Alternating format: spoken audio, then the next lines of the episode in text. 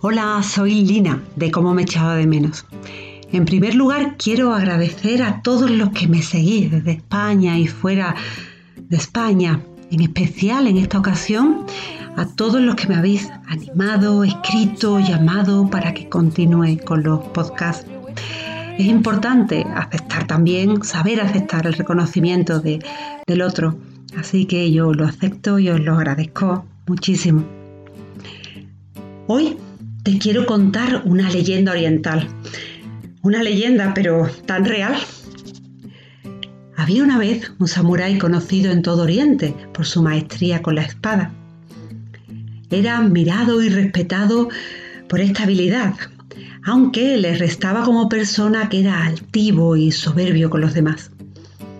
Un día, que iba paseando a caballo, vio a un numeroso grupo escuchando a un anciano. Detuvo su caballo y preguntó a la primera persona que vio y con su carácter altivo, ¡Eh, tú! ¿Quién es ese que está ahí hablando? Señor, es un reconocido y querido orador que ayuda con sus palabras y experiencia a personas de todo el mundo. Solo con decirle esto, ya el samurái sintió envidia de aquel hombre. Bajó del caballo y se acercó todo lo que pudo a él para escuchar lo que decía. La mejor y más valiosa arma que podrás usar en la vida es la palabra, contaba. Inmediatamente el samurái gritó, ¿pero qué dices, viejo? La mejor y más valiosa arma que existe en la vida es la espada. El anciano respondió, ¿qué otra cosa se podía esperar que dijeras? ¿Qué se puede esperar de un inútil, despreciable y necio como tú? El samurái saltó como un resorte y avanzó lleno de ira hacia el orador, al mismo tiempo que sacaba su afilada espada.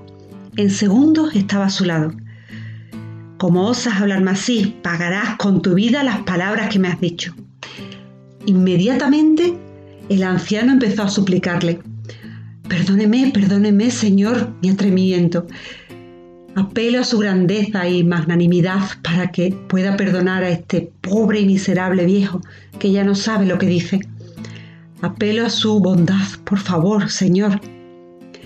Viendo el samurái que las cosas se ponían en su sitio y se reconocía su importancia y valor, aceptó perdonarle y bajó y envainó su espada. Entonces aquel hombre se giró y lo miró a los ojos diciéndole, ¿es ¿O no es la palabra el arma más poderosa que existe? Pues sí, las palabras no se las lleva el viento. Palabras que elevan, palabras que hunden, palabras que acarician, palabras que golpean y te dejan caos. Hoy quiero hablarte de un concepto muy interesante. Se trata de la ectapía, término acuñado por el psiquiatra José Luis de Rivera. Vamos por partes. ¿Qué diría Jack el Destripador? Hay que diferenciar la empatía de la ectapía. Empatía, como sabes, es la capacidad de ser sensible y de ponerte la piel del otro, en sus sentimientos, pensamientos. Y tenemos también la ectapía, que supone que yo rechazo de forma voluntaria, yo excluyo pensamientos, actitudes, palabras, comentarios de los demás que me han influido de tal manera que me cambian el día, ¿Y qué digo el día? La semana, el mes. La ectapía es el proceso por el cual yo no compro esos sentimientos, actitudes, pensamientos a los que me induce el otro.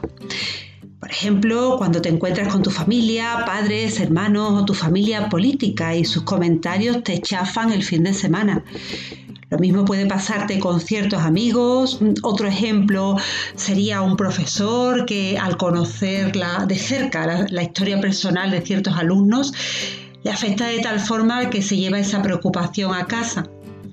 Igual te puedo decir con un médico que no consigue separar su vida personal de la profesional. Bien, vamos al lío, a trabajar la ectapía. ¿Qué se consigue?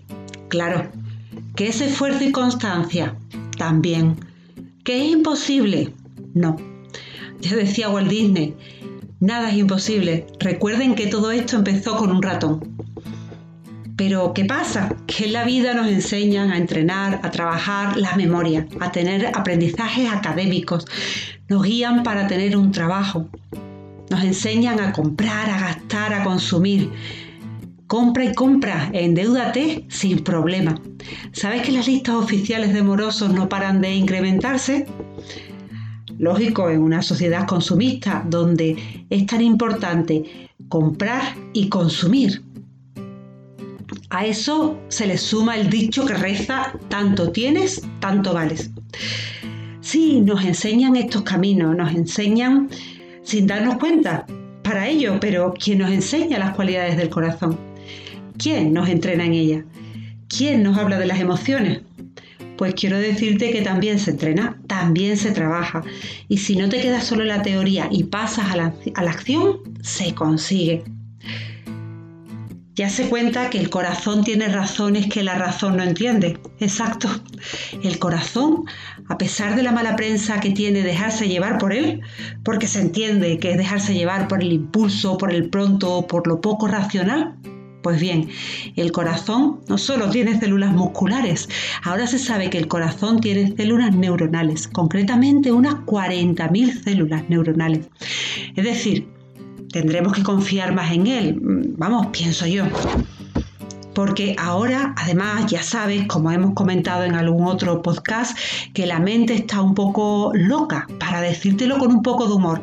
La mente, tu mente, se va a resistir a los cambios, porque ella hace eso, se resiste a cambiar y te va a decir persistentemente, sigue como hasta ahora, no cambies, ya sabes que más vale lo malo conocido que lo bueno por conocer. O también te convencerá para que pienses, Virgencita, Virgencita, que me quede como estoy. Y si a esto le sumamos, que es muy fácil porque nos educan en un lenguaje de carencia, es muy fácil, como digo, apartarnos de un concepto positivo de nosotros mismos, pues apague, vámonos. Ya tenemos todas las papeletas para la tómbola. Llegado a este punto me reconduzco de nuevo a la estapía, que es en lo que estamos. ¿Cómo distanciarme de estos pensamientos, palabras, sentimientos de los demás, que no dejas de rumiar y de los que no consigues separarte por ahora, solo por ahora, ¿por qué? Lo consigues.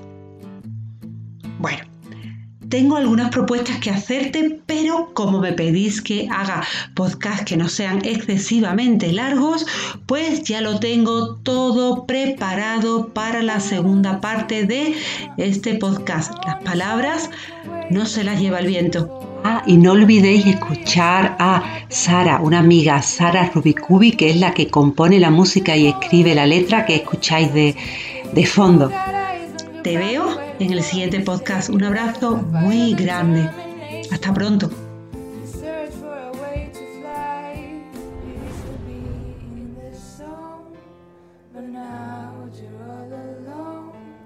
Chasing after someone stronger that could free you from your throne. Sometimes you think you'll never get to see